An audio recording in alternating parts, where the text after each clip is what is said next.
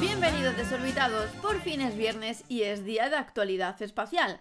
Hoy os contaré cómo Perseverance ha llegado a Yesero. El MSG-1 rompe todos los récords, la misión Artemis 1 se pospone, Estados Unidos prohíbe las pruebas ASAT y la misión Forum de la Agencia Espacial Europea. ¿Preparados? 3, 2, 1, despegamos. 3, 2, 1, 0.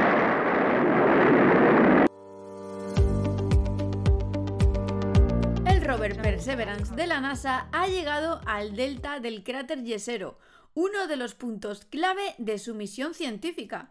La ubicación sirve como área de preparación para la segunda expedición científica del rover, la campaña Delta Front. El delta en el cráter Yesero promete ser una verdadera fiesta geológica y una de las mejores ubicaciones en Marte para buscar signos de vida microscópica pasada. El delta, una colección masiva de rocas y sedimentos en forma de abanico en el borde occidental del cráter Yesero, se formó en la convergencia de un río marciano y un lago del cráter hace miles de millones de años. Su exploración encabeza la lista de deseos del equipo científico de Perseverance porque todo el sedimento de grano fino depositado en su base hace mucho tiempo es la mejor apuesta de la misión para encontrar los restos preservados de la antigua vida microbiana. Usando un taladro en el extremo de su brazo robótico y un complejo sistema de recolección de muestras, Perseverance está recolectando núcleos de roca para devolverlos a la Tierra, la primera parte de la campaña Mars Sample Return. La campaña Delta Front comenzó el lunes 18 de abril. Uno de los objetivos de esta excursión es buscar la mejor ruta para ascender el delta, que se eleva unos 40 metros sobre el suelo del cráter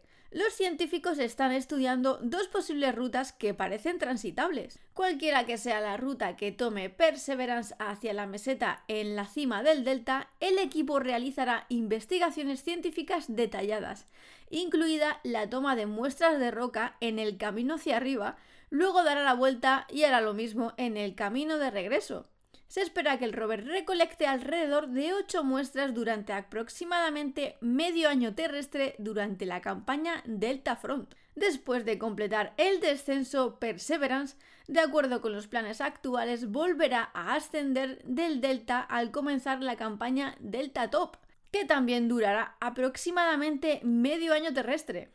El Delta es la razón por la que se envió Perseverance al cráter Yesero, la NASA buscará signos de vida antigua en las rocas en la base del delta, rocas que creen que alguna vez fueron lodo en el fondo del lago Yesero. Perseverance está iniciando su segunda campaña científica más de un mes antes de lo planeado debido a la capacidad del rover para sortear de manera autónoma los arenales, cráteres, peñascos y campos de rocas afiladas del cráter Yesero.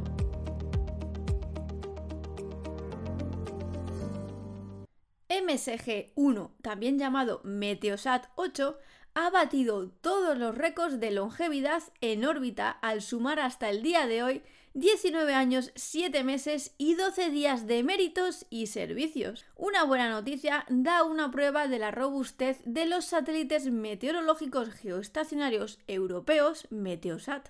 Al lanzamiento de MSG-1 en agosto de 2002, le sucedieron el 2, el 3 y el 4, lanzados en diciembre de 2005, julio de 2012 y julio de 2015 respectivamente. La totalidad de los satélites Meteosat, desde la primera hasta la tercera generación operados por EUMETSAT, se han fabricado bajo la coordinación de Thales Alenia Space como contratista principal en nombre de la Agencia Espacial Europea. La empresa también ha sido responsable de brindar soporte a las operaciones en órbita para las dos primeras generaciones de satélites Meteosat. Estos satélites de segunda generación han contribuido a mejorar considerablemente la explotación de los datos meteorológicos estabilizados por autorrotación a una velocidad de 100 revoluciones por minuto. Estos satélites han dado lugar a numerosas innovaciones tecnológicas. Los meteorólogos se han beneficiado de una mejor calidad de imagen gracias a un aumento significativo del número de canales de observación, a una mayor eficiencia radiométrica y a ciclos de revisita más cortos. A lo largo de las décadas, la meteorología europea no ha dejado de mejorar su precisión. Con la primera generación de satélites Meteosat, las imágenes se refrescaban cada 30 minutos.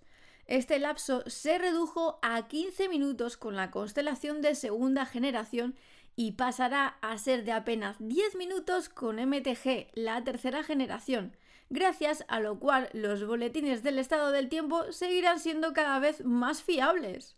Al igual que con las dos primeras generaciones de satélites meteorológicos europeos, Thales Alenia Space es el contratista principal de esta tercera generación, construida en colaboración con el industrial alemán UHB.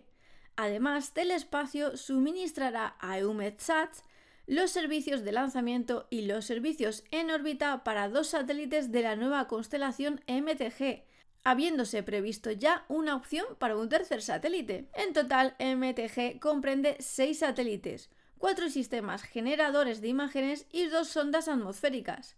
En total, Thales Alenia Space habrá sido contratista principal de 17 satélites meteorológicos geoestacionarios, 7 de la primera generación, 4 de la segunda y 6 de la tercera.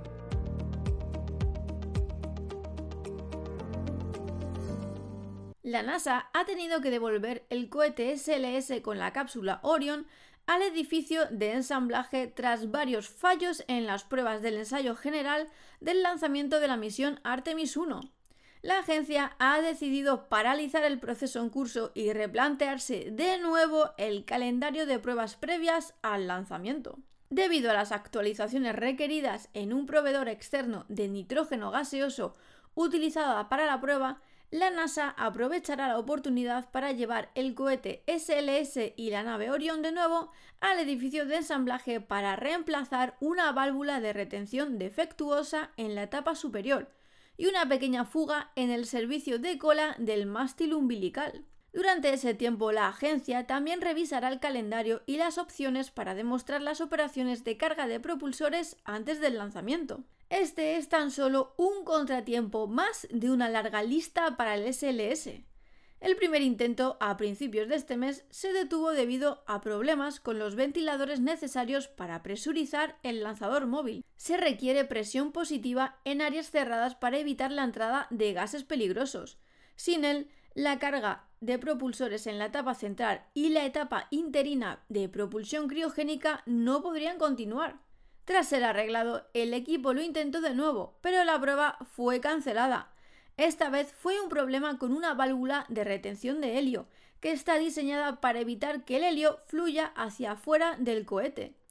Al decidir que la válvula podría cambiarse una vez que el cohete estuviera de vuelta en el edificio de ensamblaje después de la prueba, la NASA optó por cambiar y modificó el ensayo general. La respuesta fue una fuga de hidrógeno en el último esfuerzo, cuando el tanque de oxígeno líquido de la etapa central alcanzó aproximadamente el 49% de su capacidad y el tanque de hidrógeno líquido se cargó al 5% de su capacidad, se detectó una fuga de hidrógeno líquido en el umbilical del mástil de servicio de cola, ubicado en la base del lanzador móvil y conectado en la etapa central la NASA ha elegido hacer retroceder el SLS al edificio de ensamblaje para reemplazar el valor de verificación defectuoso de la etapa superior y tratar la fuga umbilical. La agencia también planea mejorar el suministro de gas nitrógeno a la plataforma, que también fue un factor en los problemas. Es probable que la reversión ocurra la próxima semana y aún no se ha fijado una fecha para el regreso a la plataforma para otro ensayo general. Sin embargo, los problemas han hecho que el lanzamiento del vuelo de prueba sin tripulación en la primera quincena de junio sea muy poco probable. Las fechas en julio o más tarde son las más probables.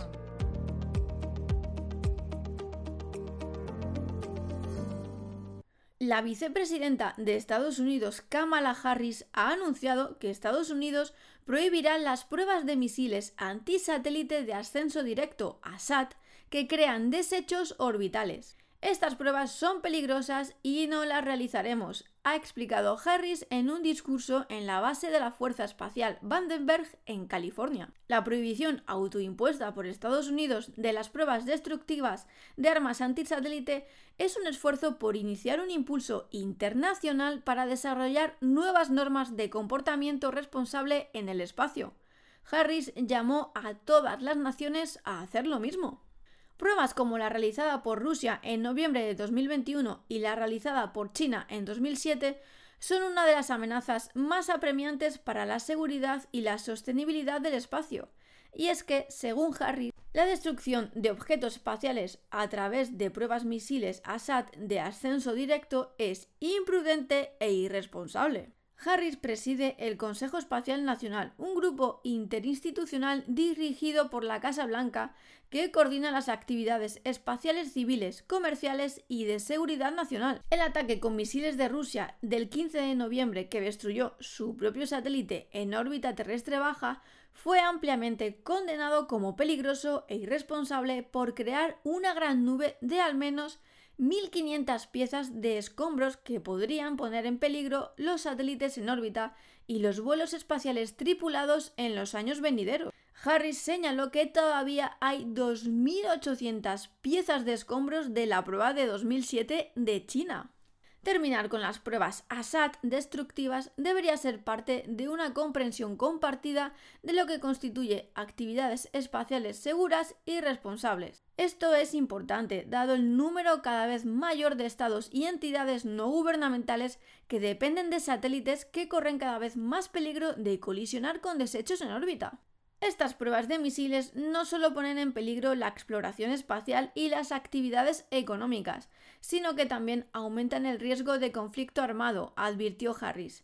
Sin normas claras nos enfrentamos a riesgos innecesarios en el espacio. Estados Unidos trabajará con la industria comercial y sus aliados para liderar el desarrollo de nuevas medidas que contribuyan a la seguridad, la estabilidad y la sostenibilidad a largo plazo de las actividades espaciales.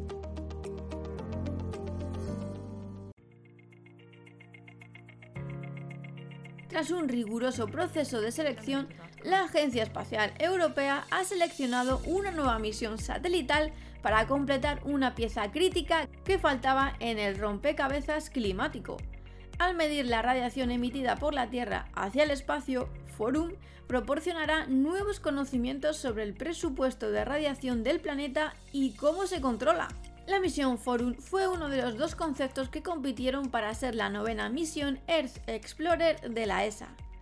Los exploradores de la Tierra utilizan técnicas de medición innovadoras para obtener nuevos conocimientos sobre los diferentes aspectos del sistema en la Tierra y las interacciones que unen al sistema como un todo. Fundamentalmente están diseñados y construidos para llenar los vacíos de conocimiento identificados por la comunidad científica, por lo que, lo que es más importante, la comunidad conserva un papel clave en el proceso de selección y desarrollo.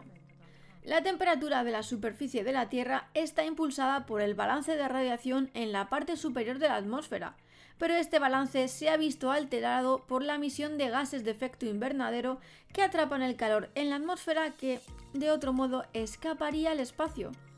Más de la mitad de esta energía de onda larga saliente se encuentra en la parte del infrarrojo lejano del espectro electromagnético y hasta ahora no se ha medido. Para llenar este vacío, Forum medirá toda la parte del infrarrojo lejano del espectro electromagnético de la Tierra. Estas mediciones son importantes porque la radiación saliente de la Tierra en estas longitudes de onda se ve fuertemente afectada por el vapor de agua y las nubes de hielo, que a su vez juegan un papel clave en la regulación de las temperaturas de la superficie.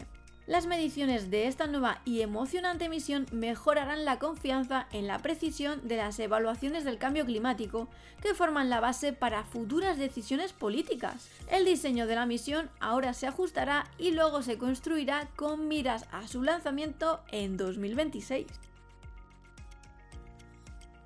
Y hasta aquí el programa de hoy, desorbitados. No olvides de pasarte por fuera de cada día para enterarte de todo lo que acontece en el sector espacial.